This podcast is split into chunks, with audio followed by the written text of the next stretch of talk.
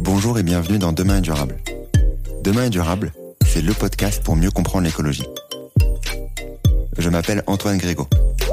Je me considère comme un écolo imparfait et je suis, comme beaucoup, sensible aux enjeux de demain. Mais en juin 2020, au moment où j'ai décidé de démarrer le podcast, impossible de savoir par où commencer. Comment en savoir plus sur l'écologie facilement? Je vous propose donc, dans chaque épisode, de découvrir l'histoire de celles et ceux qui agissent pour un monde plus durable. Entrepreneurs, intrapreneurs, activistes. Ils agissent avec passion aux quatre coins du monde. En France bien sûr, mais sur tous les continents, pour nous permettre d'espérer demain un monde plus durable. Quelles sont leurs solutions? Pourquoi ont-ils décidé de se lancer? Quels sont leurs conseils pour agir à notre échelle? Écouter, lire ou s'éduquer sur ces enjeux, c'est déjà agir pour un monde plus durable, car il nous permet d'en parler avec conviction autour de nous. C'est ce que j'espère vous apporter lors de chaque épisode. Si vous souhaitez soutenir ce mouvement, et si vous aimez le podcast ou l'épisode du jour, n'hésitez pas à taguer Demain est durable sur LinkedIn ou sur Instagram, ou à me laisser un commentaire sur votre plateforme d'écoute préférée. Donc aujourd'hui, dans le, dans le nouvel épisode de Demain est durable, j'ai le grand plaisir, honnêtement, euh, la fierté même, je dirais, d'accueillir Serge Zaka. Comment tu vas, Serge? Ça va très très bien. Je suis euh, très content de, de t'accueillir aujourd'hui pour euh, pour parler de plein de sujets. Alors vous allez voir aujourd'hui l'épisode d'aujourd'hui, notre échange avec Serge, il va être euh, d'actualité euh, au moment où il sortira. Il sera d'actualité dans le futur aussi et, euh, en hiver, en été, etc. Donc ça vaut le coup honnêtement de, l'écouter. Vous verrez dans, tous les cas, on va parler aujourd'hui de d'agroclimatologie, agroclimatologie exactement. Plus concrètement, on va bien entendu exprimer et expliquer ce que c'est concrètement, les impacts de l'agriculture sur le climat, du climat sur l'agriculture. Euh, mais avant de, démarrer, avant de te poser un peu toutes les questions que j'ai pu préparer et, pouvoir échanger sur euh, cette thématique, je te propose de te présenter, Serge. Donc, euh, qui es-tu? Alors moi, je suis Serge Zaka. Je suis docteur en agroclimatologie. Alors peut-être que l'agroclimatologie, tous les auditeurs ne connaissent pas ce sujet. L'agroclimatologie, si je découpe le mot en deux, c'est l'impact du climat sur l'agriculture et de l'agriculture sur le climat je pense qu'on va en parler pendant une heure, on aura le temps de développer tout ça. Donc je suis un passionné aussi de météorologie depuis que j'ai l'âge de 9 ans et je suis également chasseur d'orage. Peut-être qu'il y a de l'orage d'ailleurs ce soir, je suis assez content. Une petite photo que j'ai faite derrière que vous pouvez voir. Donc photographe d'orage et agroclimatologue. Voilà, et vous pouvez me retrouver aussi sur les réseaux sociaux, notamment sur Twitter, euh, je parle beaucoup d'agroclimatologie. Je vous conseille honnêtement de, suivre Serge, on mettra bien entendu tous les liens de euh, dans, dans la description et on reparlera aussi de, où est-ce qu'on peut te retrouver à la fin. Comme ça, on pourra aussi euh, les personnes pourront suivre en plus des liens et savoir euh, euh, où continuer à, mieux comprendre ces thématiques-là. pour commencer, je voulais parler de, je voulais, disons, reprendre la base sur le sujet avant de parler des différentes thématiques que j'ai pu préparer, notamment sur la météo et le climat. on a souvent une, de nombreuses personnes, hein, moi le premier aussi, euh, pas très bien compris initialement les différences entre le météo et le climat, la météo et le climat. Euh, Est-ce que tu peux nous expliquer concrètement ce que c'est pour qu'on puisse vraiment euh, partir sur de bonnes bases et, et, voilà concrètement? Alors je vais faire météo climat et agro-météo et agro-climat. Comme ça on, on est d'accord sur tous les sujets et c'est une très bonne question pour démarrer. Alors la météo c'est un peu ce qui se passe sur le court terme. Hein, dans, dans, dans, les jours à venir. Et l'agro-météo, c'est forcément l'impact de la météo sur l'agriculture, donc c'est sur le court terme. En gros, si je suis producteur de pêche, qu'est-ce que je dois faire s'il y a un gel qui est prévu dans les deux jours à venir? Euh, si je suis producteur de, de, je, possède un vignoble, hein, je suis dans, le Bordelais, et il y a un orage de grêle qui est prévu. Qu'est-ce que je dois faire pour éviter les pertes de rendement? Donc ça, c'est vraiment du concret, c'est de l'action court terme, c'est euh, l'agro-météo et la météo. Le climat, c'est différent et l'agroclimato, c'est différent. Le climat, c'est tout ce qui est à long terme. Et donc euh, dans le futur ou dans le passé. Donc c'est vraiment des évolutions qui sont beaucoup plus longues. En agroclimatologie, par exemple, si je prends l'exemple de l'abricotier, eh ben, euh, on, va, on, va, on va réfléchir de façon extrêmement longue. On va se dire qu'est-ce que je dois mettre en place d'ici 2050 pour que ma culture perdure ou non? C'est-à-dire, est-ce que je pourrais continuer à cultiver l'abricot en 2050 dans la zone où je suis, ou si je dois passer sur d'autres cultures comme euh, la vigne, comme l'olive, comme la grenade, ou comme la nef, ou comme d'autres cultures encore? Donc c'est vraiment une vision long terme, la climato, alors que la météo, c'est euh, vraiment une vision court terme. Ok, très bien, bon, c'est très clair. Au moins, on parlera bien entendu de ces différents sujets euh, dans disons, la seconde partie de l'échange. D'abord, ce que je te propose, c'est de, euh, de parler des, des conséquences du, euh, du réchauffement climatique sur euh, l'agriculture. Euh, si, ouais, dis-moi. Vas-y. J'allais commencer à parler des conséquences, mais si tu veux détailler un petit peu. Ouais, ouais, en fait, ouais. Ce, que j'ai compris, et du coup, je voulais savoir si euh, si on pouvait du coup parler de ces différentes parties-là. Et il y a sûrement des parties que j'ai peut-être oubliées en préparation. Euh, pour moi, du coup, il y a plusieurs impacts sur du coup sur l'agriculture basée sur le, le, climat concrètement et la météo du coup à court terme. Euh, donc c'est euh, la sécheresse qui est du coup euh, hivernale ou en été. On a les gels précoces et on a la température et le manque d'eau. peut-être qu'il y en a d'autres également. Peut-être qu'on pourra aussi en parler. en commençant d'abord sur sur le sujet de de, de la sécheresse, plus plus particulièrement. comment est-ce qu'on se situe là-dessus et quel impact ça a concrètement sur l'agriculture? Alors les sécheresses, alors effectivement, euh, tu as bien repéré les trois principaux aspects. Il y a plein d'autres aspects, mais les trois principaux aspects sont bien la sécheresse, le gel tardif et les hautes températures. Donc je commence par les sécheresses. Déjà, euh, on va on va parler de la France. Hein. On se situe en France. Il y a une évolution de la sécheresse en France depuis 1959. Par exemple, dans le sud de la France, on est passé de 5% de surface agricole en sécheresse dans le Languedoc-Roussillon à maintenant autour des 20%. Donc on a plus 15% de surface en sécheresse en à peu près 70 ans.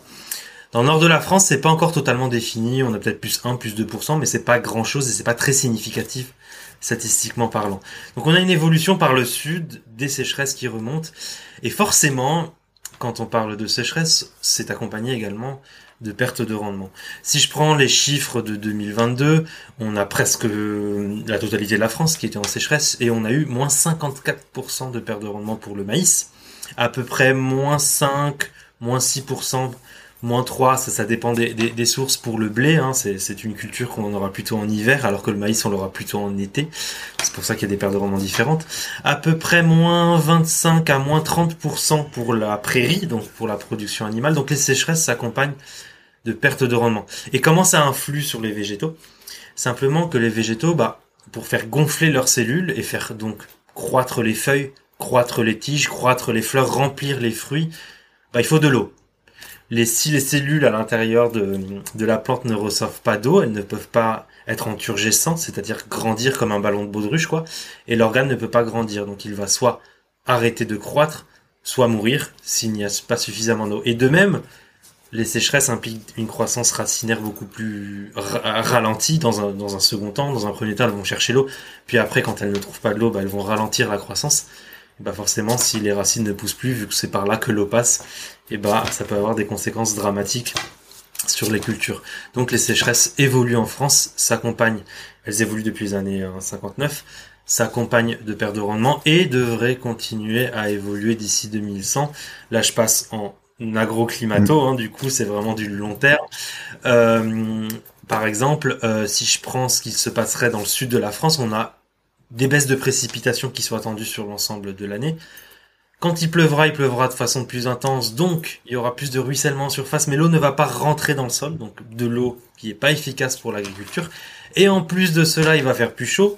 Quand on dit qu'il va faire plus chaud, on dit qu'il y a plus d'évaporation et de transpiration, donc de perte en eau. Donc la sécheresse dans le sud va continuer à progresser.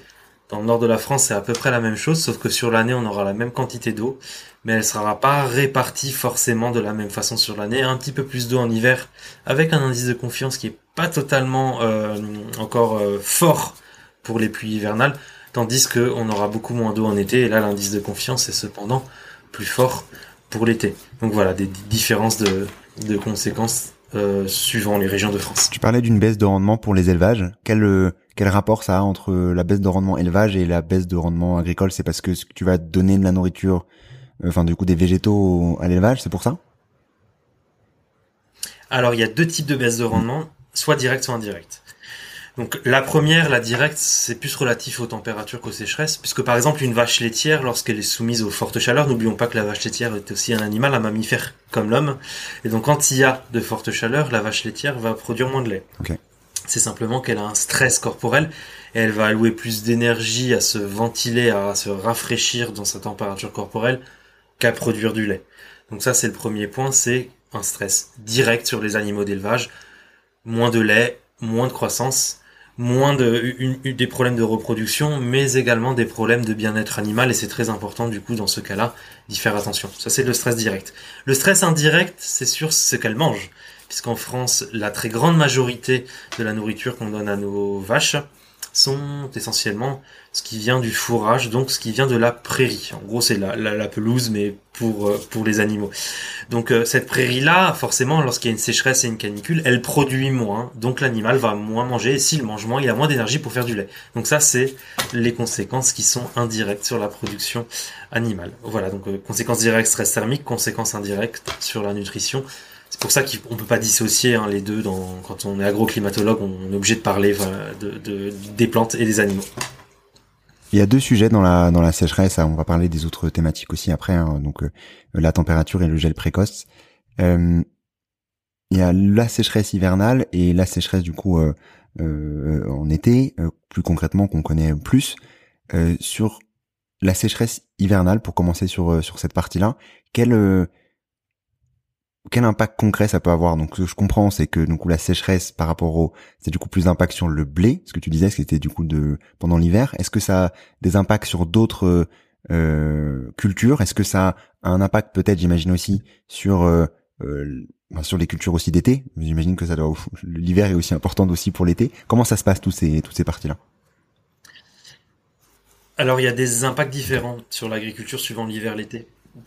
Donc je vais prendre l'exemple de vraiment cette année, parce qu'on a eu une belle sécheresse hivernale cette année. Euh, les sécheresses hivernales, en général, ont moins de conséquences sur l'agriculture, au moins directes. Parce que en hiver, on a moins de cultures. quand, est-ce On a des cultures qu'on Quand est-ce qu'on parle de sécheresse hivernale, du coup? Ouais. Alors, il y a différents types de sécheresse. On parle de sécheresse météorologique quand il y a une certaine durée en, nombre de jours où les précipitations sont inférieures à 1 mm. Celle-là, on va la mettre de côté. Nous, on va plutôt parler des sécheresses agricoles. C'est l'indice hydrique des sols, donc c'est l'eau présente dans le sol qui est plus bas que la moyenne. Donc ça a des impacts sur les cultures et les forêts, les écosystèmes, les mares et les animaux. Et après, il y a les sécheresses hydrogéologiques. Donc ça, c'est la sécheresse des nappes phréatiques. C'est beaucoup plus en profondeur. Et ça, ça peut avoir des conséquences sur le long terme. Les sécheresses hivernales, quand il pleut pas en hiver, ça a des conséquences à la fois sur l'eau en surface, mais surtout sur l'eau en profondeur, parce que c'est durant l'hiver que les nappes phréatiques se remplissent. Donc si les nappes phréatiques ne se remplissent pas durant l'hiver, eh bah, sur la suite de l'été, on va avoir des problématiques d'eau. Ensuite, euh, sur euh, les sols agricoles, bah, ça a des impacts lorsqu'il ne pleut pas en hiver, mais ça a des impacts agricoles plus faibles que s'il ne pleuvait pas en été. Sur l'agriculture, quelles conséquences ces, ces, sécheresses hivernales ont?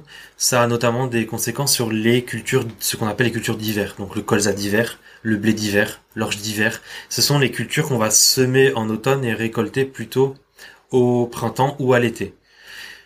Et la belle sécheresse hivernale qu'on a eue actuellement euh, cette année dans le sud de l'Espagne, ou même dans l'ensemble de l'Espagne, elle a provoqué jusqu'à moins 80% de perte de rendement pour le blé, qui n'avait pas eu presque aucune goutte de pluie durant toute la saison hivernale. Donc ça peut provoquer des pertes de rendement extrêmement violentes et fortes sur le blé, l'orge et le colza. Voilà pour les cultures d'hiver.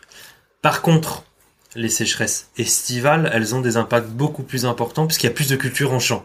Donc c'est logique, vu qu'il y a plus de cultures, plus d'impact économique, elles ont aussi des impacts sur les écosystèmes pour les feux de forêt c'est plus classique d'avoir des sécheresses estivales. Donc c'est le même principe, hein, il ne pleut plus, l'indice hydrique des sols baisse, donc il y a une sécheresse agricole, et on est obligé de pomper dans les nappes phréatiques pour irriguer, donc l'indice de, hauteur des nappes baisse aussi, donc on va avoir une sécheresse des nappes phréatiques.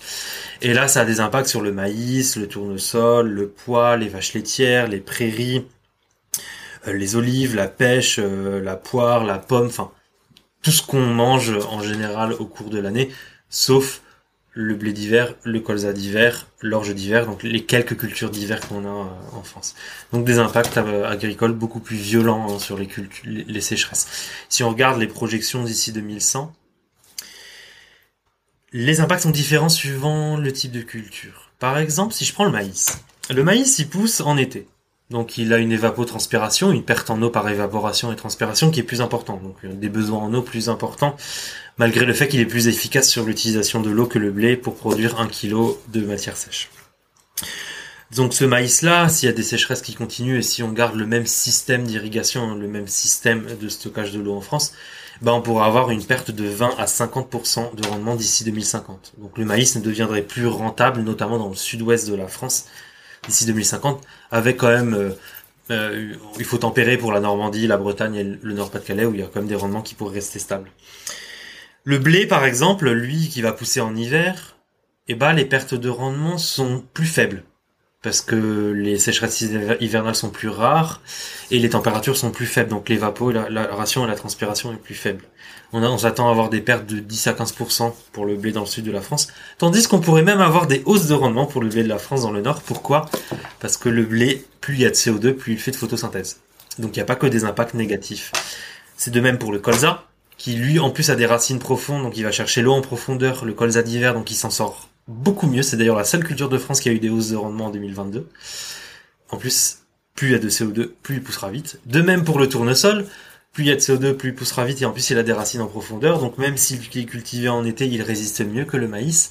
Par contre, il y a d'autres cultures qui ont des pertes de rendement, comme le poivre protéagineux, qui est très sensible à la sécheresse, où là, on pourrait voir carrément disparaître la culture en France d'ici 2050. Donc les impacts de la sécheresse sont vraiment différents suivant les espèces et euh, les variétés. L'autre euh, partie, donc si on, est parti donc sur l'hiver, même si on a on a fait un mix entre les sécheresses hivernales et, la sécheresse en été, l'autre partie c'est le le gel précoce. Euh, donc tu parles aussi très bien euh, sur sur Twitter, sur sur LinkedIn, etc. Là où on peut, on peut potentiellement te suivre. sur ce sujet-là, quel à quel point c'est fréquent ces dernières années, ce gel, ce gel précoce? Et euh, quel impact? Ouais, dis-moi. gel tardif. Excuse-moi. Gel tardif excuse-moi. gel tardif. Euh, ce, ce, gel tardif quel impact il a? Euh, à quel point il est euh, fréquent ces dernières années? Et euh, et voilà quel impact ça a du concrètement sur sur l'agriculture? Alors c'est vachement paradoxal ce que je vais dire parce qu'il y a moins de risques de gel en avril avec le changement climatique. Bien sûr plus il fait mmh. chaud moins il y a de risque de gel en tardif. C'est logique. Mais en même temps, on a plus de dégâts dus au gel, notamment ces quatre dernières années, on enchaîne des années là de, gel. On a plus de dégâts dus au gel à cause du changement climatique sur l'agriculture. Donc comment on peut faire pour avoir moins de gel et plus de dégâts? C'est là, là où, il faut que j'explique. C'est qu'en fait, ok, on a moins de gel en avril, mais lorsqu'il intervient, vu qu'il a fait doux plutôt au printemps, les végétaux sont plus développés. Et plus les végétaux sont développés, plus ils sont sensibles au gel. Donc avant en avril, on avait des gels à moins 7 degrés, ça arrivait de temps en temps, c'était pas non plus, c'était exceptionnel, mais pas non plus record. Euh, on avait du moins 7 sur des bourgeons fermés. Donc des vignes qui étaient pas en croissance, des poires, des pommes, des pommiers, des abricotiers, etc. qui étaient pas en croissance. Les bourgeons étaient fermés, donc on a une résistance à moins 15 à moins 20 degrés. Donc il n'y avait aucun dégât. On ne parlait pas des gels d'avril le siècle passé, ça ne posait aucun dégât. Par contre, maintenant, on peut avoir, au lieu d'avoir moins 7, on a plutôt moins 3, moins 4, parce qu'il fait un petit peu plus doux. Et donc, les végétaux sont un peu plus développés lorsque le gel arrive, et donc au lieu d'avoir des bourgeons fermés, on a des fleurs. Et les fleurs sont très sensibles au gel. Entre moins 0,5 et moins 2,2 suivant les espèces, on peut avoir un début de dégâts. Donc en fait, c'est la problématique, c'est pas le gel en avril, la problématique c'est la douceur hivernale qui fait que les végétaux sont plus avancés, donc on a plus de dégâts du au gel avec moins de gel. Et donc, pour chiffrer ça, on a eu 4 milliards d'euros de pertes de rendement dues au gel en 2021. 2021 est la plus grosse catastrophe agricole nationale depuis euh, la Révolution verte, donc depuis la fin de la Seconde Guerre mondiale. On a, on a réussi à l'avoir en 2021 dans un pays développé 4 milliards d'euros de pertes. C'est-à-dire moins 30% de production pour la vigne, moins 59% pour la prune et la poire de table, à peu près euh, moins 20, moins 30% pour la pomme. C'est extrêmement conséquent. Je sais pas si tu te mmh. rends compte, mais c'est énorme, 4 milliards d'euros de dégâts, donc on a dû importer pour pouvoir subvenir à nos besoins cette année-là en 2021. En 2022, il me semble qu'on a peut-être eu quelques centaines de millions d'euros de dégâts, mais ça paraît presque anecdotique par rapport à 2021. quelques millions d'euros de dégâts en, en 2023. Euh, c'est ça, il me semble, oui, en 2023, c'est pas grand chose. Euh, les pruneaux d'Agen ont pris cher, par exemple, sur, durant ces trois années. Voilà, donc on a des risques de gel qui sont plus importants avec le changement climatique à cause d'un développement plus précoce euh, des végétaux, malgré qu'il y ait moins de gel. Ok, donc ça, on est, on est, euh, euh disons cette, cette, ce changement qu'on a les différentes dernières années, donc tu pouvais parler juste avant, notamment les quatre dernières années. Est-ce que c'est euh, en fait, je veux aussi débunker un peu tout ça parce que moi, bien entendu, j'en suis persuadé, euh, il n'y a pas de sujet là-dessus. Toutes les scientifiquement, il n'y a pas de sujet, même si on va parler de la température juste après. Mais sur les sujets de sécheresse euh, et de gel, à quel point on est Enfin, qu'est-ce que nous dit du coup la science concrètement sur le fait que c'est l'impact du changement climatique qui, qui, qui engendre ça en fait? Bah, c'est très bien que tu mm. poses la question, puisque des études ont été publiées en 2021 à la suite du gel d'avril, par exemple, et qui ont montré que, déjà de 1, ces pertes de rendement étaient bien dues au changement climatique, parce que les végétaux n'auraient pas été autant avancés s'il n'y avait pas eu cette douceur hivernale. Premier point. Deuxième point, euh, eh ben on a plus 60% de risque de revivre un avril 2021, donc 4 milliards d'euros de pertes, hein, d'ici 2050 à cause du changement climatique. Ça a été montré en fait par de la réanalyse et par de la projection jusqu'en 2050. Ça a été montré et publié sur le World Weather Attribution, qui est un site internet qui permet d'attribuer ou non au changement climatique un événement climatique. Et là, ça a été fait sur l'événement d'avril 2021. Donc c'est bien dû au changement climatique, la science le montre, c'est 4 milliards d'euros de pertes. Deuxième point, les sécheresses bah c'est pareil, le World Weather Attribution a attribué au changement climatique les canicules et la sécheresse de 2022 à cause d'anticyclones qui étaient beaucoup plus forts à cause de l'impact du changement climatique et de températures plus élevées, donc de l'évaporation et de la transpiration plus importante, donc des sécheresses plus importante. Donc les deux événements ont été bien attribués au changement climatique. Et je, rajouterai même le troisième avant que tu me poses la question sur la canicule. Effectivement, toutes les canicules de ces dernières années ont été attribuées au changement climatique. Il suffit d'aller voir sur le World Weather Attribution. Je ne me rappelle plus exactement de l'adresse internet. Il faut taper sur Google World pour le monde, Weather pour la météo et Attribution pour attribution. Avec mon super accent anglais, je préfère mieux traduire en français au ne comprenne pas. je mettrai le, je mettrai le lien dans, dans la description euh, pour euh, pour aller voir ce, ce beau site que je connaissais pas. Donc merci pour pour pour la recommandation. En effet, je vais euh, maintenant parler de la canicule et notamment des, des températures. Donc on a parlé au début donc de l'impact donc du réchauffement climatique sur l'agriculture, donc la sécheresse, donc en hiver, en été, le gel tardif et et enfin du coup la température. Euh, sur ce sujet de température, bon, bien entendu tout est tout est un peu lié, hein, tout s'imbrique comme, comme, on peut l'imaginer. Quel euh, impact ça a? Donc on comprend que ça a un impact du coup sur le gel. Euh, donc c'est que je comprends ce qu'on comprend. Donc une température plus haute en hiver fait qu'on va avoir des impacts plus forts du gel tardivement. quel autre impact ça peut avoir cette cette hausse de température? Alors ça a plusieurs impacts. Ça a des impacts de fond et des impacts en pic. Les impacts de fond, c'est que bah, vu qu'il fait un petit peu plus doux tous les jours, les végétaux sont un petit peu plus en avance tout le temps, et donc on récolte par exemple le blé quelques jours plus tôt par rapport au siècle passé, on fait les vendanges à peu près 20 jours plus tôt, donc les vendanges pour la vigne par rapport euh, au siècle passé, au milieu du siècle passé même. Les pommes, les poires, les prunes sont à un mur un petit peu plus tôt. Donc ça décale tout le cycle phénologique. Le, cycle phénologique, c'est le cycle de développement des végétaux. Ça décale tout le cycle des végétaux et on anticipe les stades, c'est-à-dire qu'ils sont plus tôt. Voilà. Pour le blé, c'est intéressant, c'est positif même, parce que le blé, vu qu'on va le récolter plutôt fin juin au lieu de mi-juillet, j'exagère un petit peu, hein, c'est fin juin, ce sera plutôt dans, quelques années, hein, mais bon, c'est juste pour la, notion d'avancer. Et bah, ça va permettre d'éviter les fortes sécheresses et les canicules en été. On appelle ça une stratégie d'anticipation de la part du blé. Euh, c'est pas le cas pour toutes les cultures, hein, parce que pour le maïs, même si on anticipe les stades, il va quand même pousser en été, et donc il y aura comme des problèmes. Donc là, c'était la problématique en fond. Et la problématique en pic, c'est lors des événements en pic, les canicules, les sécheresses, et ben pendant ces canicules et ces sécheresses, eh bien euh, on a des ce qu'on appelle des températures supraoptimales. C'est des températures qui sortent de la limite physiologique de résistance d'un végétal.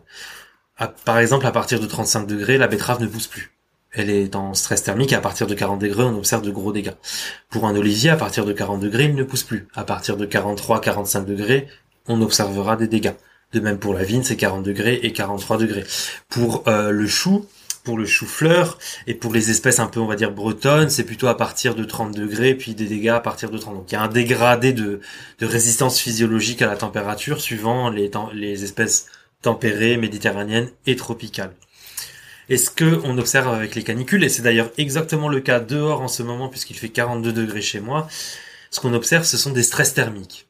Les stress thermiques, c'est que les végétaux arrêtent de pousser, et quand on continue à monter la température, cette fois-ci, on voit des brûlures, des pertes de fruits, des pertes de fleurs, et ça peut engendrer, à terme, des pertes de rendement. Et c'est beaucoup plus difficile de faire attention au stress thermique qu'au stress hydrique. Parce que le stress hydrique, la sécheresse, on a, il suffit d'irriguer.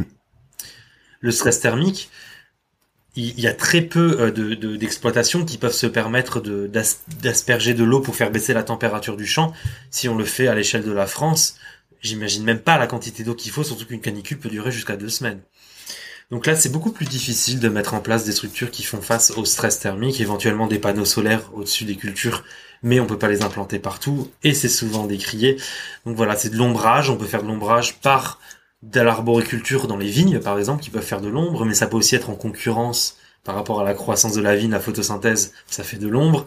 Euh, voilà, c'est très difficile de faire face au stress thermique, et c'est quelque chose de nouveau, et les agriculteurs ont tendance à irriguer pour les stress thermiques, alors qu'en fait, bah, si on a de l'eau dans le sol et qui fait 46 degrés, la plante va quand même brûler. C'est ce qui s'est passé le 28 juin 2019 dans l'Hérault, il a fait 46 degrés, il y avait de l'eau dans le sol, et les vignes ont perdu 12% de rendement en 4 heures sur l'ensemble du département puisqu'il faisait 46 degrés avec 50 km par heure de vent, ce qui a brûlé tous les bah, tous les végétaux qui se trouvaient sur place. Donc euh, voilà, c'est ça, c'est ça les stress thermiques, c'est quand on dépasse la limite physiologique de résistance des espèces, et c'est ce qui se passera de plus en plus ces prochaines années.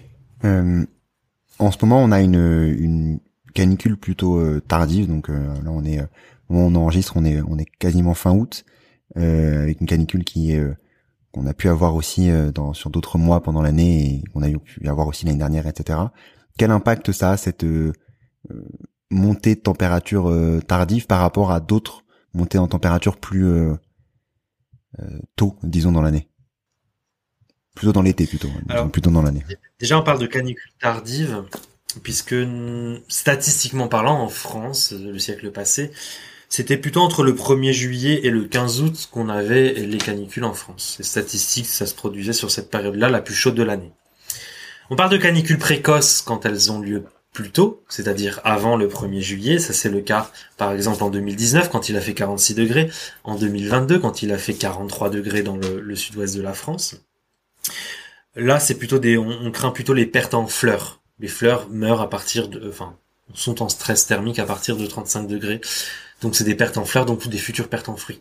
Pour les canicules tardives, c'est pas des fleurs qu'on craint, qu'on perd, c'est carrément le fruit, puisque euh, il peut y avoir deux impacts, des impacts sur le fruit ou des pertes de rendement. Des impacts sur le fruit, c'est par exemple euh, des brûlures. Les pommes, par exemple, la partie exposée au soleil peut devenir marron, ça s'appelle une brûlure. Pourtant, la pomme est toujours comestible, mais elle n'est pas forcément vendable en étal tel quel, puisque la ménagère du coin ou le ménager du coin va plutôt acheter euh, des pommes qui sont parfaitement belles, en pensant qu'elles sont meilleures quand elles sont plus belles, malheureusement. Donc en fait, ce sont des pommes qui vont être déclassées pour les compotes, pour euh, la confiture, etc. Euh, il y a aussi des impacts beaucoup plus violents, c'est la chute du fruit. Un arbre aura le réflexe de faire tomber ses fruits ou ses feuilles lorsqu'il est en stress thermique et en stress hydrique, qu'il n'a pas suffisamment d'eau ou qu'il est trop en stress pour garantir la survie de toutes ses feuilles et ses fleurs, donc il va s'en délester de quelques-uns pour continuer de vivre. Et c'est plus ce qui peut se passer, c'est le, cas le plus dramatique, c'est-à-dire que bah, quand le fruit tombe et qu'il n'est toujours pas mature ou alors qu'il a touché le sol, on peut pas forcément le récolter pour des raisons sanitaires et le mettre sur le marché euh, parce qu'il y a des bactéries du sol qui peuvent remonter sur la pomme et qui peut être du coup, qui peut moisir plus rapidement du coup que lorsqu'elle n'a pas eu ces bactéries là. Donc, euh, donc voilà, des impacts directs de perte de rendement sur euh, la vigne, sur l'arboriculture. Également du stress thermique pour les animaux d'élevage, comme on l'a vu précédemment. Également une reprise de la prairie en verdure beaucoup plus tardive, c'est-à-dire que la prairie va repousser, jaunir et reverdir après l'été plus tardivement, donc de l'alimentation en moins pour les animaux d'élevage. Heureusement que cette année on a eu un printemps plutôt pluvieux, enfin ça dépend des régions, mais on a rattrapé l'an dernier. Euh, et ça a des impacts aussi sur le tournesol, le maïs, qui sont les cultures en place en ce moment. Ça accélère le cycle de culture. mais ça provoque pas forcément des pertes de rendement massives comme on peut avoir des sécheresses tout le, qu'une sécheresse qui peut avoir tout le long de l'été. Donc ça a moins d'impact quand même une sécheresse, une, canicule tardive, sauf sur les fruits et le vignoble, mais il faut quand même les, les, prendre en compte puisque ces stress répétés de canicule, de gel et, et de sécheresse sur les arbres et sur la vigne peuvent fatiguer aussi les arbres et la vigne et à terme ça peut entraîner une maladie voire la mort du végétal. C'est de même pour les forêts, hein, c'est comme ça que ça fonctionne. Donc c'est c'est pas parce qu'on n'a pas des pertes de rendement que ce stress-là ne s'ajoute pas à une montagne de stress qui a déjà eu lieu ces cinq dernières années et qui fait que le végétal s'affaiblit d'année en année. Avant de juste de, terminer par la partie température euh, pour comprendre euh, ce, terminer ce sujet-là, tu parlais juste avant de, euh, de, de printemps pluvieux, par exemple. Est-ce qu'il y a un impact de justement de la mauvaise météo sur le sur l'agriculture Oui. En fait, pour le touriste ou pour un Parisien qui prend le métro, la mauvaise météo, c'est bah quand il pleut. un agriculteur, c'est pas pareil. Un agriculteur, la mauvaise météo, c'est quand le temps dure. C'est-à-dire quand il pleut trop longtemps, qu'il fait beau trop longtemps, qu'il fait pas assez nuageux euh, trop longtemps, qu'il fait trop nuageux trop longtemps. Ça, c'est le mauvais temps agricole. Donc, le meilleur temps agricole, le beau temps agricole, c'est une alternance de pluie-soleil de jour en jour. Bien sûr, c'est plutôt le temps breton, hein. mais bien sûr, euh, c'est pas ce qu'on a sur l'ensemble de la France. Euh, par exemple, une période de pluie trop longue, comme on a eu au printemps, euh, bah, ça pose des problèmes de développement de maladies. Bah, les maladies ont besoin d'eau pour se développer. Donc on a eu des problèmes de mildiou, une maladie qui a besoin d'eau pour la vigne, et donc des pertes de rendement assez conséquentes pour la vigne. Euh, donc euh, voilà, un temps qui a duré. Ensuite, on a eu une période en juillet où il a plu pendant deux semaines, entre fin juillet et début août, dans le nord de la France. Bah là, ça pose aussi problématique parce que ça tombait pendant les récoltes et les, tracteurs ne pouvaient pas rentrer dans les champs pour pas s'embourber. Et en plus de cela, on peut pas récolter les grains de blé parce qu'ils doivent être récoltés à 15,5% d'humidité.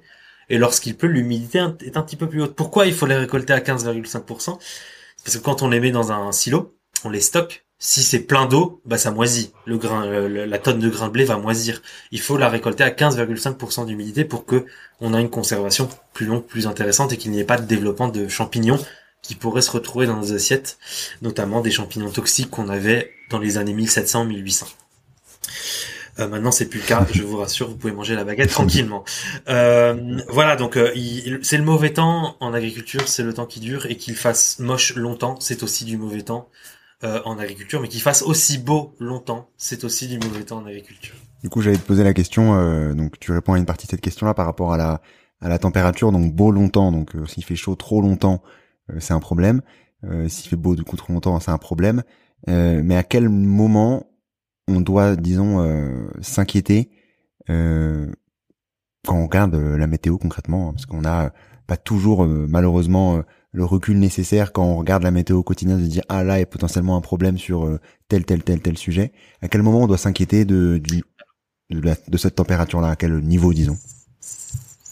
C'est très compliqué pour le grand public de, en regardant la météo de bah, traduire en agrométéo. Ça c'est un peu mon. J'ai fait 7 euh, ans d'études pour pouvoir faire ça, euh, donc c'est très compliqué, je pense, au grand public d'arriver à interpréter. Par contre, il faut savoir que chaque végétal donc un géranium, euh, donc même les fleurs d'ornement, ou euh, un, abricot, même dans votre jardin, ou euh, votre chou-fleur, votre tomate que vous avez dans le jardin, votre pelouse même, tout, le cactus, enfin tout a des bornes de résistance physiologique aux températures et à l'eau.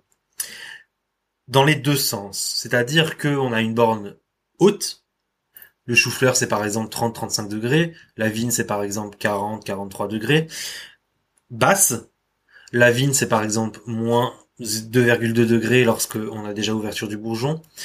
Euh, le, à moins 2,2, le, le chou-fleur ne va pas souffrir, c'est plutôt à moins 5. Donc ça, dépend aussi d'où vient l'espèce euh, concernée. Donc on a on a des bornes, des bornes de résistance. Et lorsqu'on sort en dehors de ces bornes, eh bien, euh, eh bien, on, on, peut avoir des problématiques. Donc, comment interpréter un petit peu la météo?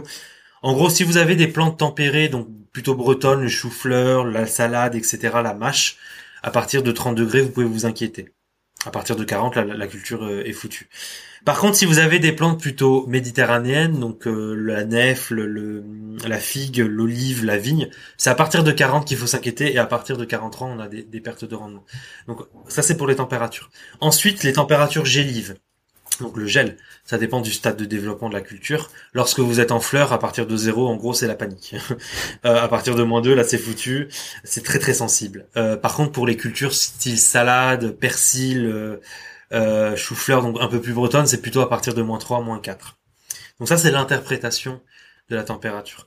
Pour euh, la sécheresse, c'est encore plus compliqué parce que ça dépend pas de la pluie qui tombe, ça dépend de l'indice hydrique des sols et de la profondeur des racines et de la résistance génétique de chaque espèce, euh, physiologique de chaque espèce.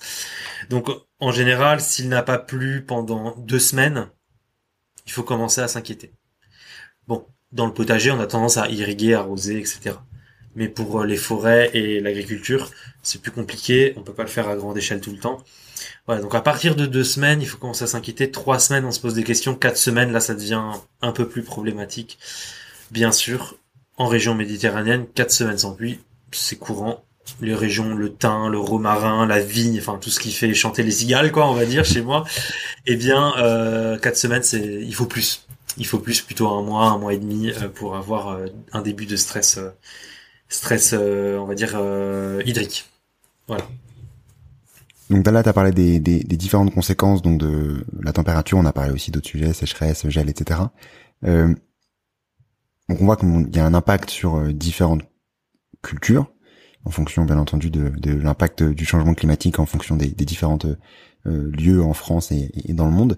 Concrètement, quand on, on recentre du coup sur, euh, si on reste centré du coup sur la France, plus plus concrètement, euh, ça va ressembler à quoi notre notre agriculture dans 10, 15, 20 ans, à quoi ça va ressembler notre assiette? Enfin, est-ce qu'on part du principe que du coup là, euh, c'est pas tout est foutu, mais on va complètement, j'imagine, devoir changer les, cultures, donc j'imagine potentiellement aussi euh, importer une bonne partie pour éviter du coup cette importation massive.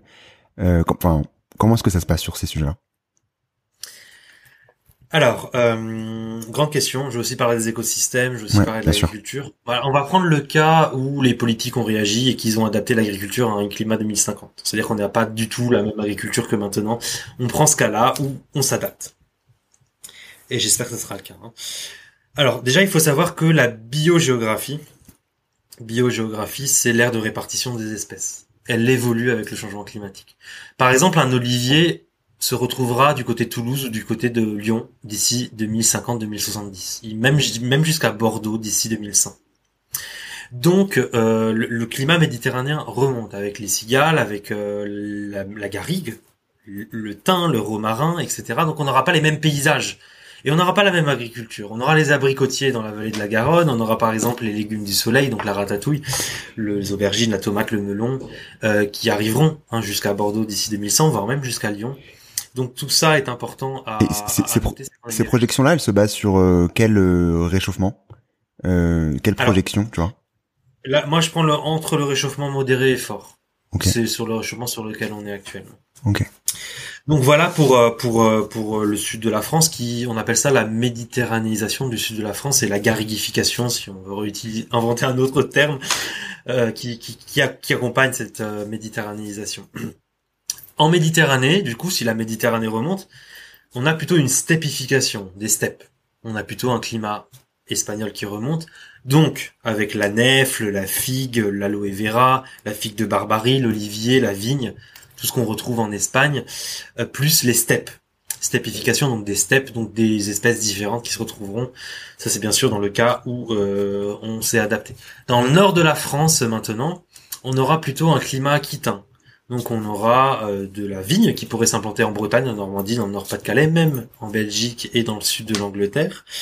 Euh, la vigne, on pourra avoir la pêche qui remonte aussi dans le nord de la France, tandis que nos cultures du style maïs vont euh, remonter aussi, elles seront toujours présentes dans le nord de la France, un petit peu moins dans le sud-ouest, ça sera remplacé plutôt par du sorgho, du mil, du millet. Donc tout ça évolue on aura toujours des cultures comme blé, colza d'hiver ou orge d'hiver, puisqu'en hiver nos cultures sont un petit peu plus résistantes et on aura même des hausses de rendement pour certaines cultures. Euh, pour la forêt, le hêtre par exemple pour être relégué vers l'Allemagne va disparaître de France et on aura de plus en plus les pins aquitains qui remonteront sur le bassin euh, bassin parisien. On aura plutôt un climat de Bordeaux quoi. Euh, voilà, donc il y a, il y aura toujours de la verdure, il y aura toujours de l'agriculture. On va pas mourir de faim en 2050 et en 2100. Si bien sûr on s'adapte d'ici là, qu'on fait évoluer les zones biogéographiques et qu'on plante les espèces au bon endroit. Ce qui n'est pas encore le cas actuellement. On continue à faire par exemple du maïs dans le sud-ouest de la France, alors que cette culture-là, économiquement parlant, même sans compter les impacts environnementaux, c'est pas mon rôle. Moi, c'est économiquement parlant par rapport au climat ce sera moins rentable certainement que d'autres cultures comme euh, la figue ou l'olivier ou parfois même le sorgho d'ici 2070, hein, pas, pas, pas maintenant mais d'ici 2070, etc., etc. Donc forcément, si notre agriculture évolue, notre assiette évolue, enfin notre alimentation va évoluer. Si on veut manger du local, eh ben on pourra acheter de la pomme du côté pardon de la tomate du côté de Bordeaux, c'est local. Si on veut manger euh, local, on pourra peut-être acheter de l'huile d'olive des moulins euh, de Toulouse d'ici 2050 ou de l'abricotier euh, du côté de Sainte d'ici sera du local.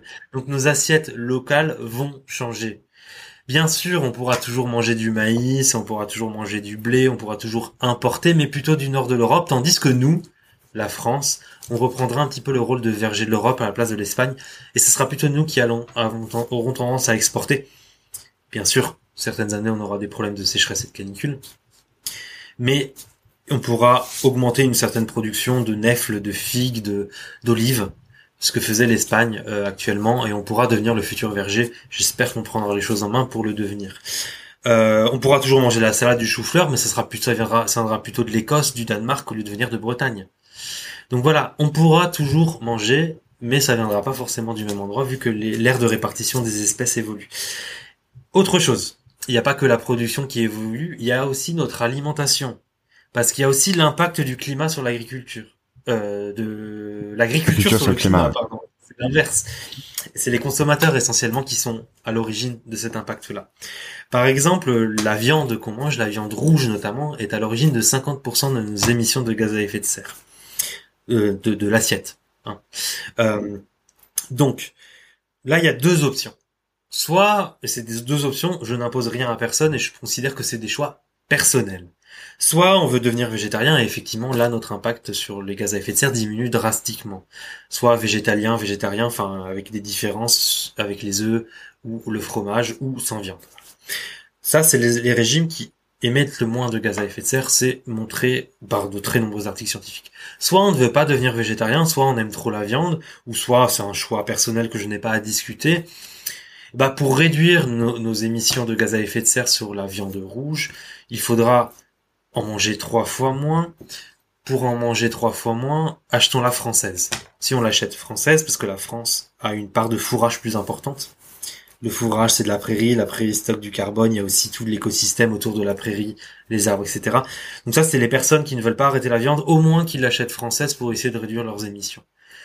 Bien sûr, euh, ne plus manger de viande rouge, ce serait l'idéal. Mais 90, euh, 80 ou 70% de la population en 2050 ne, respectera pas ça. Donc euh, il faut il faut laisser le choix, bien sûr, aux personnes. Achetez la française si vous voulez continuer à manger de la viande rouge et compensez si vous voulez manger des protéines animales par de l'œuf, par du fromage, etc. ou de la viande blanche. Premier point, moins de viande rouge. Deuxième point, on mange trop de glucides lents, pâtes, riz. en disant ça, d'ailleurs, j'ai faim, j'ai presque envie de manger des pâtes au beurre, mais alors euh, oui, on en mange beaucoup trop, beaucoup trop. En fait, notre notre peu à peu notre alimentation, ça s'est transformé en pommes de terre pâtes, frites et viande. C'est vraiment euh, le rapide, l'efficace, le pas cher. C'est toujours ça. Et malheureusement, c'est pas très équilibré.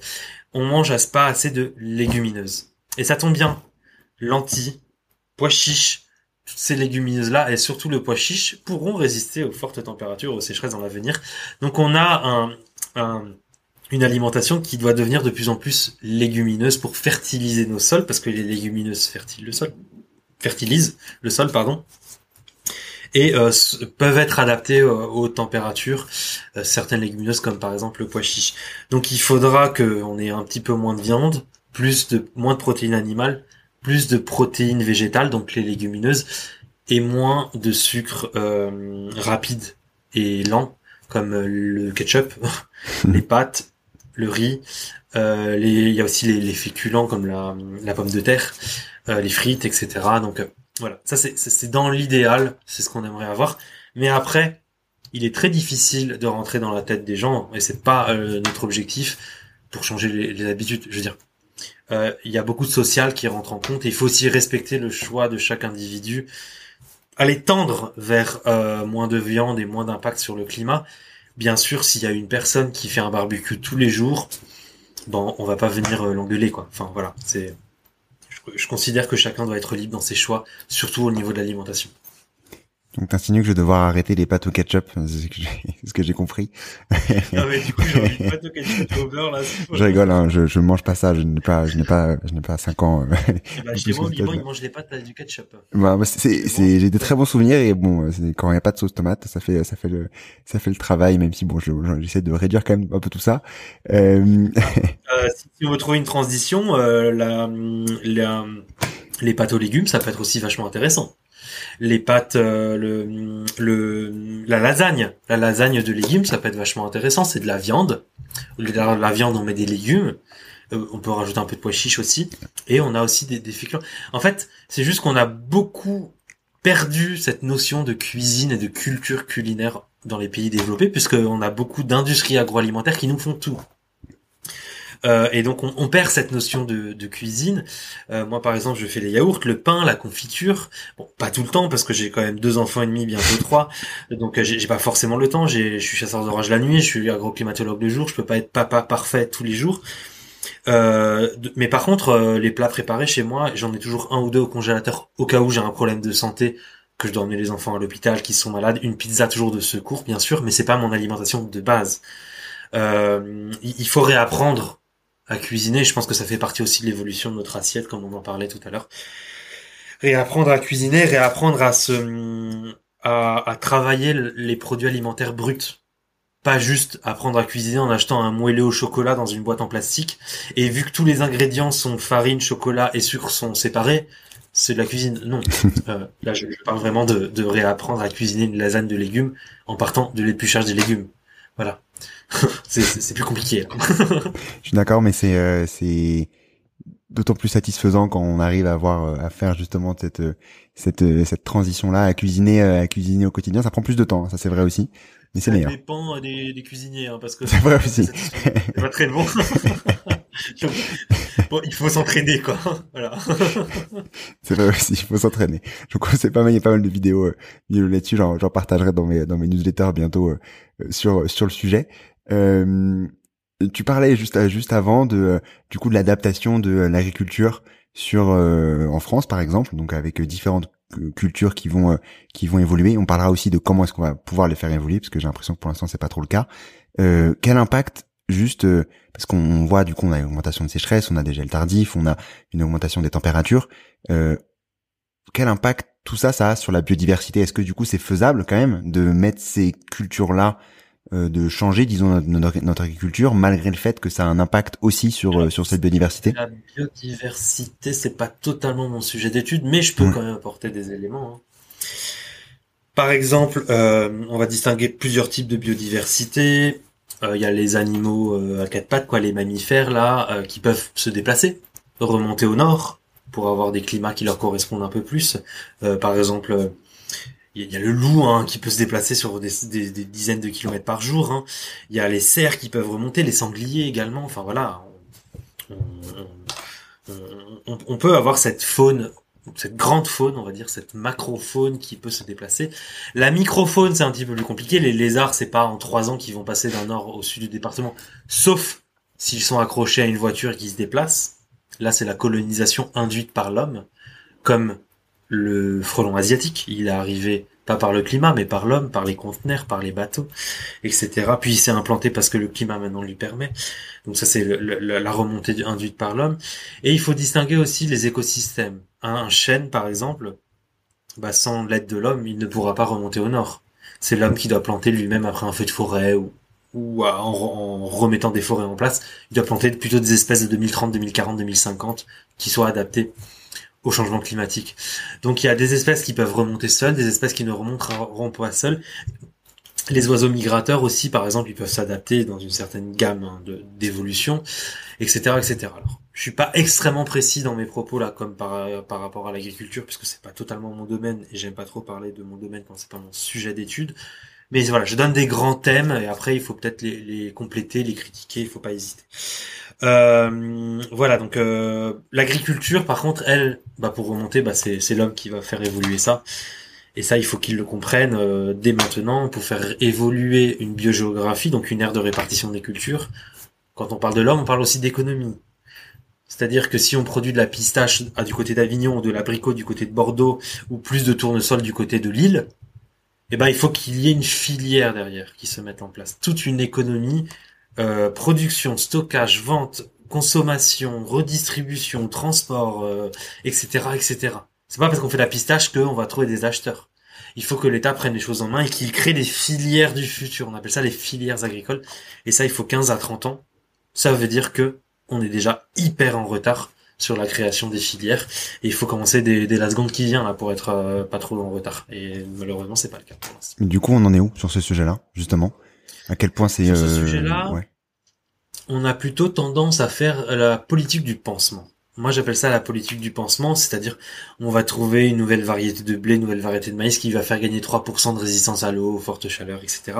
C'est vachement intéressant aussi, il faut le dire, et depuis 1960, on a beaucoup travaillé sur cette génétique-là, des nouvelles variétés, et beaucoup de gains de rendement, et on est sorti des famines, notamment grâce à la génétique. Mais il n'y a pas que ça qui doit intervenir. On doit aller plus vite maintenant, on doit carrément faire remonter les cultures au nord, donc c'est les évolutions biogéographiques. Dans cette politique du pansement, on peut retrouver aussi de l'efficacité sur le stockage de l'eau, euh, l'agriculture de conservation des sols, par exemple, c'est hyper efficace pour augmenter le stockage de l'eau dans le sol, moins de labour, plus de cultures intermédiaires, etc. Euh, cependant, c'est pas la seule solution qui va faire évoluer l'agriculture et, et, la faire résister au changement climatique. C'est une pièce de puzzle parmi tant d'autres. On a aussi le stockage de l'eau qui peut être intéressant. Là, c'est beaucoup plus polémique. Dans certains territoires, ça peut être intéressant. Dans d'autres, bah, la nappe phréatique ne, ne, soutiendra pas, donc ça peut, ça peut ne pas être intéressant. Mais il faut pas oublier qu'il y a tout un énorme ensemble d'évolutions agricoles à mettre en place en parallèle. Il n'y a pas que la bassine pour faire du maïs. Il faut faire évoluer l'agriculture en parallèle. Moins de maïs, plus d'espèces qui sont dans leur biogéographie du futur, le mil, le millet, le sorgho, euh, l'olivier, etc., etc. Euh, des variétés qui sont moins consommatrices d'eau, peut-être de maïs ou de blé, mais ça, je sais que ça va continuer. De l'agriculture de conservation des sols pour stocker plus d'eau dans le sol. Donc il n'y a pas que le stockage de l'eau qui permet de, faire face au changement climatique. Il y a aussi l'agriculture numérique par rapport au système d'irrigation connecté, par rapport aux prévisions de perte de rendement, par rapport aux prévisions de rendement, par rapport aux outils d'aide à la décision. Donc c'est le numérique, ça dépend de la sensibilité de chaque agriculteur. On a également euh, les biogéographies, j'en ai parlé. Donc on a plein de petites options comme ça en agriculture. C'est ça qui est intéressant. C'est qu'au moins jusqu'en 2050, si le changement climatique ne va pas plus loin, au moins jusqu'en 2050, on a plein de petites options qui permettront de gagner quelques petits pourcentages et éviter des pertes de rendement. Il faut pas tout mettre les œufs dans le même panier en pensant qu'aux bassines agricoles ou aux réserves de substitution, c'est le, même terme, hein. euh, pour faire face au changement climatique. Il faut travailler sur tous les aspects à la fois, que ce soit technique, technologique, agronomique, euh, matériel, euh, tout ça, il faut travailler sur tout à la fois. Euh, c'est pas, euh, faut rien mettre à la poubelle, il faut garder toutes les options sur la table. Par contre, à partir de 2050, et je te laisserai poser la question suivante parce que je sais que je parle beaucoup. Alors moi, quand on parle d'agriculture, je suis très passionné, hein, je parle beaucoup. Euh, par contre, à partir de 2050, ça dépend des scénarios climatiques. Si les, les, les gaz à effet de serre continuent, eh bien là, on aura mis toutes les cartes sur la table et l'agriculture va de plus en plus souffrir. On aura beaucoup moins de marge de manœuvre d'adaptation. Si on arrive à le stabiliser, le changement climatique à partir de 2050, là, ça devient plus intéressant, notamment euh, pour euh, les adaptations. Bah, justement, j'avais te posé la question parce que tout à l'heure, tu me parlais de justement de projection entre modérée et forte. Ça veut dire quoi en termes de, de degrés Qu'est-ce qu'on doit pas potentiellement atteindre? C'est quoi ça entre, j'imagine, 1, 5 et 3 C'est à peu près dans ces dans, dans ces niveaux-là ou en gros, c'est dans ces eaux-là Déjà, en fait, euh, on va parler de la France. Mmh, Déjà, à la France, là, on est à 1,7.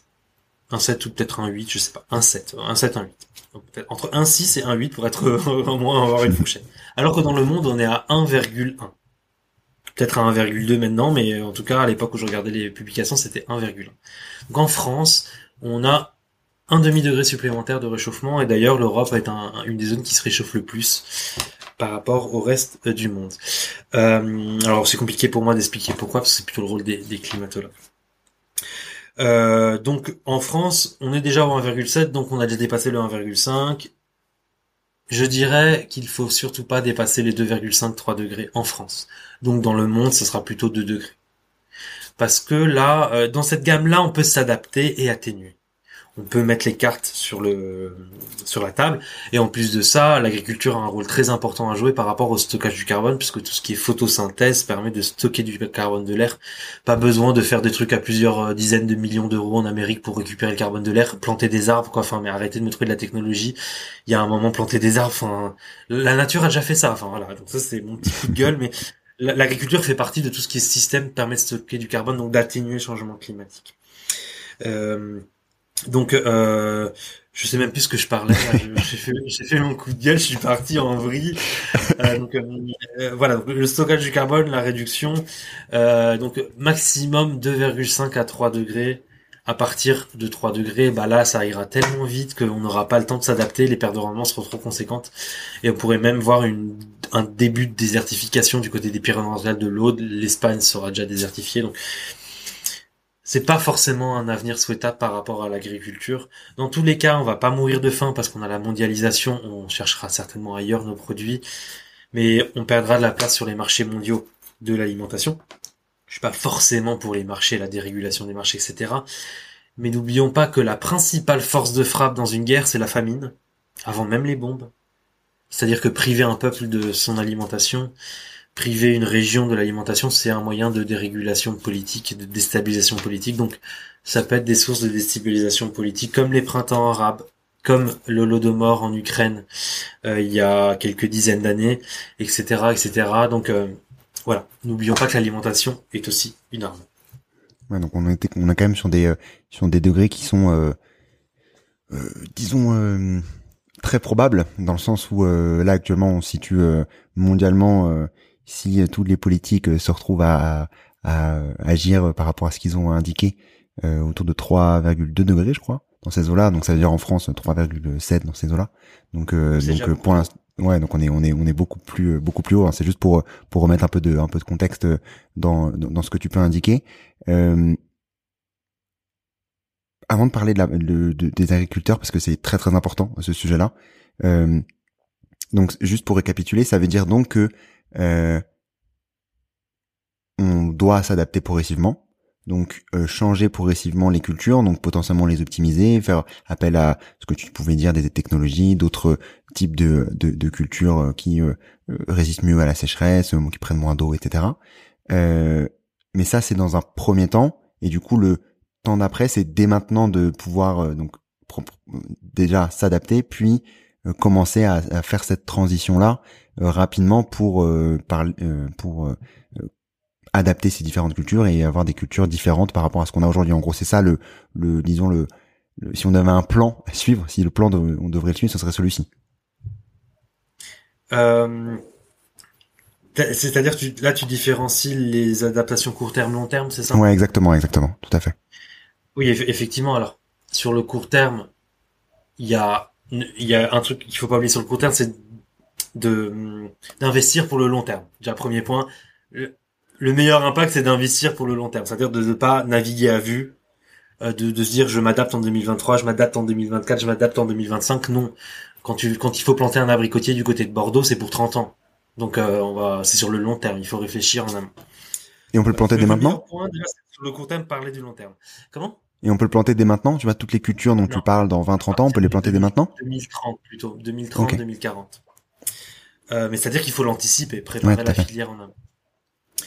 Euh, sur le court terme, comment s'adapter? C'est-à-dire déjà passer à l'agriculture de conservation des sols, ou du moins essayer de tendre moins de labour. Alors c'est pas forcément facile, ça dépend des types de sols, ça dépend de la volonté de l'agriculteur aussi, hein, bien sûr.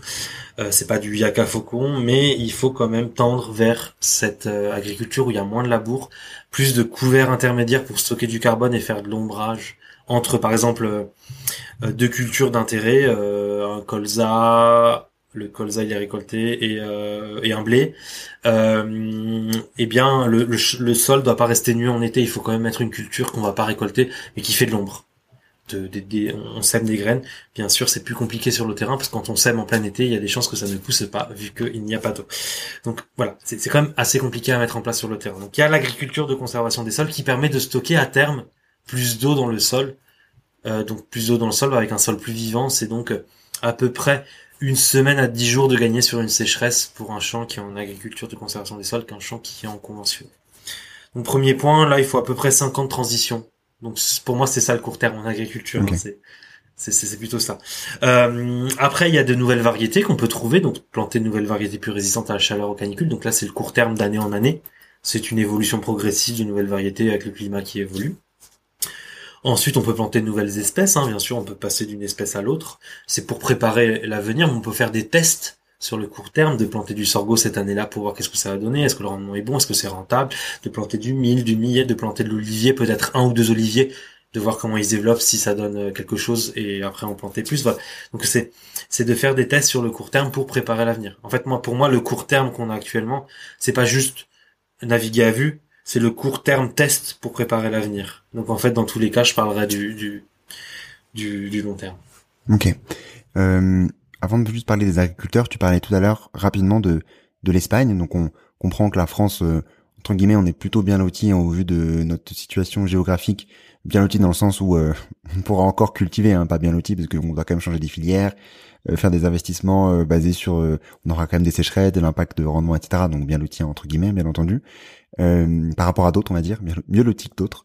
par rapport à l'Espagne, par exemple, hein, qui est comme tu disais quand même un, grand pays d'agriculture, comment ça se passe dans ce type de pays-là? C'est il y aura plus d'agriculture à terme? Euh, c'est uniquement des agricultures, je sais pas, sous serre ou sous, je sais pas. Enfin, qu'est-ce, comment ça va évoluer tout ça? Moi, j'aime bien rester assez positif. C'est pour ça que j'aime bien parler de la France. On a pas mal de pistes d'adaptation, mais malheureusement, c'est pas le cas dans tous les pays du monde. Il y a les pays d'Europe du Nord, la Suède, la Scandinavie, la Russie, l'Écosse, qui vont être favorisés par le changement climatique parce qu'il y a des hausses de rendement, plus de cultures possibles, la durée de culture s'allonge sur l'année parce que l'hiver est moins rigoureux, etc., etc. Par contre, en parallèle, nous on est dans une zone de transition, en parallèle, dans le sud de l'Europe, effectivement, il y a une telle diminution des précipitations et hausse de la température et hausse de l'évapotranspiration qu'on va vers une désertification. C'est-à-dire que pour faire face à cette désertification, c'est pas la peine de planter euh, de l'olivier ou de l'olive, euh, de la vigne, pardon. Bah là, c'est plus suffisant. On a mis en gros toutes les cartes sur la table en Andalousie, on va les mettre sur la table progressivement et donc on, va vers une désertification, c'est-à-dire une perte de vie des écosystèmes, donc une perte de vie aussi de l'agriculture. Et là, bah malheureusement, et là sur ces, sur ces, j'ai pas de solution à proposer sur une désertification. On ne peut que la subir, et là c'est pas la faute de l'Espagne, c'est la faute, bah en fait, des émissions de gaz à effet de l'ensemble du monde. Par contre, éventuellement sur les côtes, quand on a une désalinisation de l'eau, avec bien sûr les conséquences énergétiques et économiques que ça a, il faut bien manger à un moment, on peut comme Israël euh, produire sous serre ou produire en champ plutôt sur la saison hivernale que la saison estivale. On pourra toujours produire quelques cultures en hiver, mais on pourra pas produire euh, euh, ce qu'on produisait en été. Donc on aura forcément de la perte de, de puissance économique et de puissance agricole espagnole. C'est pour ça qu'en France, je dis qu'il faut prendre cette opportunité pour devenir le futur verger de l'Europe, parce que l'Espagne ne le sera plus. Voilà, il y a l'Espagne, il y a peut-être les vallées suisses, le nord de l'Italie, le sud de l'Allemagne. Tous ces pays-là pourraient euh, remplacer l'Espagne par rapport à la production qui ne sera plus produite en Espagne. Voilà, donc malheureusement, il faut bien que je sois voilà, je peux pas toujours être positif et trouver des solutions. Pour l'Espagne, j'ai beau creuser, en fait, c'est quand on est sur une désertification, bah c'est sur de très très larges échelles, ça se fait sur des centaines de kilomètres. C'est pas quelques champs. Au pire, on peut irriguer, ça peut ralentir l'arrivée du désert, mais il y a un moment où on pourra plus y faire face. il y a des limites quand même aux adaptations. Euh, avant de passer aux questions de fin, Serge, je voulais parler des agriculteurs. Euh, parce que tout au tout début, on a parlé du coup de météo et de climat. On a parlé donc bien entendu de tous les impacts que peut avoir le changement climatique sur l'agriculture, mais pas le euh, comment est-ce que les agriculteurs peuvent et enfin peuvent s'adapter et s'adaptent aussi au quotidien par rapport à, à, tous ces sujets de météo. Comment Comment ça se passe déjà par rapport à la météo? Donc météo, c'est disons court terme. Avant de parler du climat, comment est-ce que comment est-ce qu'ils peuvent s'adapter euh, quand on sait qu'on a euh, pas une grosse canicule dans euh, X nombre de jours, une sécheresse qui va arriver. Enfin, est-ce qu'ils ont déjà ces données-là J'imagine que oui. Bon, une partie d'entre eux, peut-être pas. comment est-ce qu'ils s'adaptent? Comment est-ce qu'ils peuvent protéger ces rendements, etc. Comment ça se passe? Déjà, il faut savoir que l'agriculture, c'est hum, le domaine de l'économie française, même du monde. Hein qui s'est le plus adapté à tout ce qui s'est passé ces dernières années. Hein. Entre les guerres, euh, là il y a la Russie, entre les guerres, les secondes guerres mondiales, les premières, et, et, la, révolution verte, l'arrivée de la génétique, l'arrivée de la chimie, ils se sont adaptés incroyablement à tout ce qui s'est passé. Premier point, euh, il y a y a certains domaines qui se sont pas qui se sont beaucoup moins bien euh, adaptés aux, aux, évolutions. Je pense qu'il y a des métiers qui ont disparu et des métiers qui continueront à disparaître, notamment avec l'arrivée de l'intelligence artificielle ou de la mécanisation ou de l'informatisation. Euh, donc euh, ils, ont, ils sont toujours adaptés. Donc moi j'ai pas d'inquiétude par rapport au changement climatique. Je sais qu'ils sont déjà un historique. En plus c'est très familial, donc ils ont déjà un historique d'adaptation. Par contre, je, en ce moment sur les événements climatiques, j'aimerais plus qu'on s'adapte plutôt qu'on subisse. La problématique, c'est pas l'agriculteur en lui-même. Il a tendance à subir les événements climatiques de plus en plus, les assauts du changement climatique. On sort de la gamme qu'il avait l'habitude d'entendre de son père ou de son grand-père. Il le subit, c'est pas de sa faute, c'est de la faute de l'État qui n'a pas anticipé, en fait, suffisamment l'arrivée de ces événements-là. Donc il faut passer maintenant de cette de cette axe de cette de ce qu'on subit, le fait qu'on subit à une action beaucoup plus proactive pour éviter de, subir ces événements climatiques. Et là, ça dépend pas de l'agriculteur. Moi, je sais qu'il sait s'adapter. Ça dépend des moyens financiers que mettra enfin l'État pour faire évoluer les biogéographies, pour faire évoluer l'agriculture face au changement climatique. Là, j'ai plus l'impression qu'on a une désagriculturation de la France, je sais pas comment dire, comme une désindustrialisation comme on l'a eu à, l'époque, il y a 40 ans. Là, j'ai plus l'impression qu'on détruit notre agriculture qu'on l'améliore. Euh, on verra ces, ces prochaines années, du moins par rapport au changement climatique. Après, par rapport aux pesticides, tout ça, c'est pas mon rôle euh, d'intervenir là-dessus. Je n'ai pas de connaissances, assez de connaissances en chimie pour, euh, pour parler sur ce sujet. Euh, voilà, donc moi j'ai pas d'inquiétude que, que l'agriculteur s'adapte. J'ai plus l'inquiétude des politiques d'accompagnement, d'adaptation de la, des agriculteurs. C'est ça qui m'inquiète, parce que pour l'instant, je les vois pas forcément. Ou du moins pas assez vite. Ok, donc en fait, oui, continuer, enfin les accompagner, c'est pas continuer, mais les accompagner euh, dès maintenant pour faire en sorte qu'on ait cette adaptation là et, euh, et j'imagine aussi d'un point de vue euh, très court terme les accompagner pour faire en sorte que qu'ils puissent optimiser au maximum les rendements, même si j'imagine que la bonne partie d'entre eux, euh, je, même peut-être je sais pas 100% d'entre eux optimisent au, mieux par rapport aux événements climatiques court terme qui peuvent arriver, mais dès maintenant continuer à, à commencer en tout cas cet accompagnement là pour comme on parlait juste, comme on parlait juste avant, euh, optimiser tout ça. Il manque quand même aussi beaucoup de notions d'agroclimatologie en France. Il y a très peu de scientifiques qui font ce sujet-là. Donc euh, s'adapter, oui, mais comment? En fait, mon rôle, c'est de répondre à comment. Comment sur le court terme s'il y a un, événement de gel tardif Comment sur le long terme s'il y a s'il y a eu, la biogéographie de l'abricot qui évolue, par exemple. Donc il manque beaucoup aussi d'éléments scientifiques, donc de d'agroclimatologue. Donc je dirais aussi si on pouvait développer euh, l'agroclimatologie dans les écoles d'agro et de climatologie, ça serait intéressant parce que là on n'en fait pas du tout. Donc on se retrouve avec euh, à tout casser une dizaine d'agroclimatologues en France, on peut pas tout faire. voilà, premier point, la science aussi là, il faut absolument développer notre filière d'agroclimatologue parce que j'ai beau avoir 34 ans, je commence à devenir vieux, il y a des poids des points ici et là.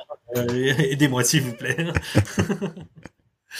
Euh, bah, avant de passer aux questions de fin, du coup, j'ai une, dernière petite question qui me qui, qui me vient. Euh, quels sont du coup les, enfin même si on peut pas parler à tout le monde, euh, tous les sujets sont un peu sont un peu différents. Euh, enfin, toutes les situations sont un peu différentes. les les conseils que tu pourrais donner pour justement limiter ces impacts du changement climatique? Je sais pas que ça peut être le gel tardif, la sécheresse, le, la température, etc. Des, disons des actions des quick wins, disons, euh, qu'on pourrait avoir. Alors pas sur chaque, parce que j'imagine qu'il y a plein plein d'espèces différentes, etc. Qu'est-ce qu'on peut faire concrètement? J'ai envie de dire déjà, suivez-moi sur les réseaux sociaux, parce que comme ça, vous serez au courant de ce qui se passe. Premier point. Deuxième point, ne, ne, ne, ne, il faut, il faut arrêter cette manie de vouloir planter ce qu'on aime dans le potager. Il faut planter ce que le climat permet de nous produire. Euh, moi, j'ai par exemple mes voisins qui plantent euh, des choux-fleurs à Montpellier. Ça pousse pas des choux-fleurs à Montpellier. Vous aimez le chou-fleur, bah achetez-le plutôt en magasin. Plantez plutôt de la tomate, de l'aubergine, comme des personnes en Bretagne qui vont planter de l'aubergine euh, en juillet. Euh, il y a un moment, euh, bah non, enfin ça va pas forcément pousser aussi bien. Plantez plutôt du chou-fleur justement ou d'autres cultures qui pousseront peut-être un petit peu mieux en Bretagne. Donc déjà, respecter euh, les cultures que vous avez dans le jardin. Moi, par exemple, là, ce que j'ai acheté ces dernières années à Montpellier, j'ai acheté de un pistachier, un grenadier, un kaki, un olivier, euh, du kiwi. Alors qu'il y a, pas de kaki, il y a pas de pistachier, il y a pas d'olivier, enfin pas d'olivier pardon, il y en a, mais euh, il y a pas de, de enfin il y a pas toutes ces cultures là qu'on a dans la région. Moi je commence à anticiper. Il faut faire la même chose dans tous les vergers de France particulier ou professionnel, euh, de commencer à anticiper. Donc planter vraiment ce que vous pouvez produire sur le long terme pour les arbres. Donc regardez le climat 2040-2050. Donc planter ce qu'on plante dans 200 euh, km plus au sud ou 300. Euh, tandis que pour les potagers, ce qui est annuel, ce qu'on plante tous les ans, plantez plutôt vraiment ce que vous pouvez produire dans votre coin. Donc respectez ça. Ensuite, il peut toujours avoir des événements de gel, de canicule de sécheresse. Là, c'est très compliqué de, de, limiter les pertes de rendement. Pour le gel, bah, il faut couvrir les végétaux. Hein. Euh, ça, c'est pour les particuliers, je parle pas pour les agriculteurs. Couvrir les végétaux, mais surtout respecter les dates de plantation. C'est pas parce qu'il fait beau en mars qu'on va mettre les tomates en champ. C'est déjà arrivé plein de fois. Bah forcément, elles vont mourir à un moment quand il fait froid. Euh, autre point, la canicule. Bah respectez vos. Si vous respectez la biogéographie des végétaux que vous plantez, bah normalement vous devrez vous en sortir, euh, sauf événement exceptionnel.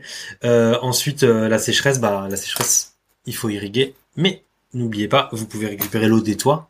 Si vous êtes en maison, c'est un peu plus compliqué pour les immeubles et surtout il faut respecter les arrêtés sécheresse. Voilà, on peut irriguer seulement si les arrêtés sécheresse nous le permettent.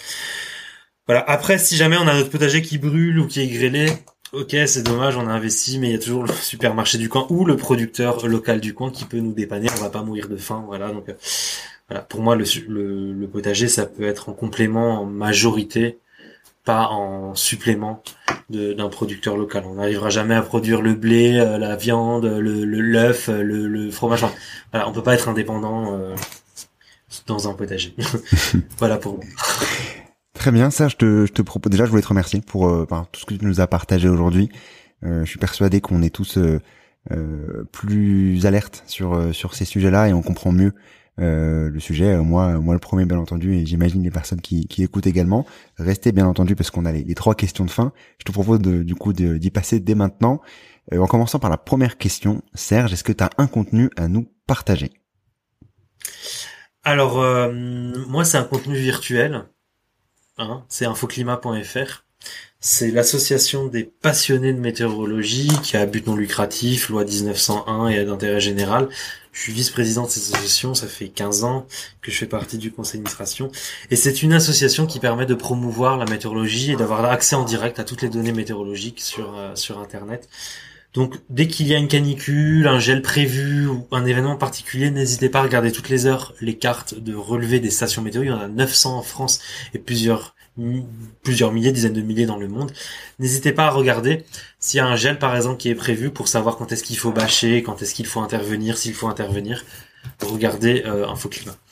Euh, un contenu virtuel, voilà, euh, ça changera des contenus euh, non virtuels. Très bien, je mettrai, je mettrai le lien en, en description. Est-ce que tu as également une action pour agir dès demain dans le bon sens? Alors, le meilleur truc, c'est d'aller sur l'ADEME et de regarder bien sûr pour les voitures, le train, l'avion, tout mm. ça.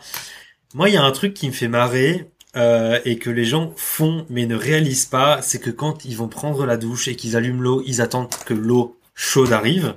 On va pas prendre la douche quand il fait euh, à, une eau à 10 degrés euh, alors qu'on peut avoir l'eau chaude. Hein. Et toute l'eau qui coule avant que l'eau chaude arrive, surtout quand on est en maison, eh ben elle est froide et on l'est perdue, elle va directement aux égouts. Moi, ce que je fais, c'est que je mets mon seau d'eau ou mon mon, mon arrosoir, bah je récupère l'eau froide qui sort jusqu'à ce que l'eau devienne chaude. Et puis après, je vais arroser les plantes. Il y en a une derrière qui mérite un peu d'eau d'ailleurs, j'y pense. Et les plantes dehors, j'ai planté un kaki cette année. Il faut absolument que je l'arrose tous les jours. Ça m'évite de prendre de l'eau. Donc ça peut être très utile. C'est une action euh, débile, mais faisable. Euh, après, bien sûr, euh, moins prendre l'avion ou pas du tout. passer, moins prendre la, voiture, plutôt passer au transport en commun moins manger de viande. Ça, c'est des choses qu'on vous rabâche tout le temps. Mais le l'arrosoir euh, sous la douche pour irriguer, ça, on le dit jamais. Et puis pareil pour l'eau de cuisson des légumes, qui est un fertilisant. Alors, je parle pas des pâtes, hein. des pâtes ou voilà, c'est pas du tout un fertilisant. Mais si vous cuisez des pommes de terre, des carottes, euh, si vous, vous, cuisinez déjà, hein, mais si vous le faites, faites cet effort-là même à la vapeur du chou-fleur, etc.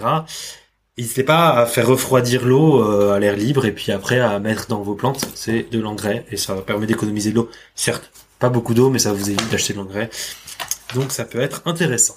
Ok, très bien, nickel. Moi, j'ai des, bons des bons tips en plus euh, pour euh, pour le potager. Et enfin, euh, est-ce que tu as un ou une invitée que tu recommanderais dans le podcast? Alors moi, j'ai pas forcément un invité visé, mais j'aimerais bien qu'on invite un agriculteur, puisque je pense moi, je suis le scientifique et je considère que les personnes qui parlent le mieux et surtout avec leur cœur, ce sont les agriculteurs, des agriculteurs qui subissent ce changement climatique, comment ils y font face et surtout comment ils font face à la fois au changement climatique mais aussi à la pression de la société pour diminuer les, les, les, éléments chimiques, etc. Euh, il y a beaucoup de pression sur, dans ce métier-là. J'aimerais bien avoir un agriculteur et n'hésitez pas à contacter euh, l'association des France Agri-Tweetos, donc des agriculteurs de Twitter de X maintenant, euh, qui il y, en a qui sont assez marrants dans, dans le nord de la France qui s'appelle Bruno. Euh, il y a aussi le président qui est vachement sympa et ils pourront vous parler voilà des impacts du changement climatique et surtout des petits tips qu'ils ont parce que moi j'ai parlé des tips généraux, mais il faut les adapter au type de sol, euh, à l'agriculteur, à ce qu'il a envie de faire, à l'économie régionale, enfin voilà, aux consommateurs, etc. Donc il y a des tips un petit peu plus locaux qui peuvent être intéressants et voilà, ne, surtout qu'ils sont beaucoup critiqués, donc il va falloir euh, peut-être un petit peu redorer cette euh, cette profession qui a fait des erreurs, oui, mais qui s'améliore comme toutes les professions. Et je pense qu'au lieu de les critiquer, il faudrait peut-être les soutenir. Et premièrement, l'État devrait peut-être les soutenir. Voilà. Au top, maintenant très bien. Merci beaucoup pour cette recommandation. Honnêtement, je regarderai, euh, je regarderai ça avec avec grand plaisir pour pour en accueillir dans dans le podcast. Euh, si on souhaite te, te, suivre, euh, Serge, si on souhaite te contacter, euh, etc., où est-ce qu'on peut le faire? Alors, sur Twitter, faut faut juste taper Serge Zaka, Z-A-K-A, ça doit être quelque part de toute façon. Sur Twitter, j'y suis pour l'instant. Euh, bon, même si je me fais insulter une centaine de fois par jour, ça devient compliqué.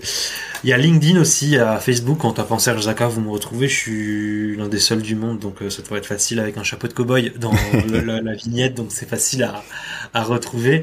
Euh, pour l'instant, je suis pas encore passé sur les trucs un peu plus exotiques, comme Mastodon, comme Thread, comme Blue Sky, parce que je pense qu'à 34 ans, je commence à devenir vieux pour découvrir de nouveaux réseaux. Là, je commence à être complètement dépassé. Je suis pas sur TikTok ou je sais pas quoi. Enfin, des trucs un peu trop jeunes pour moi. Je reste classique.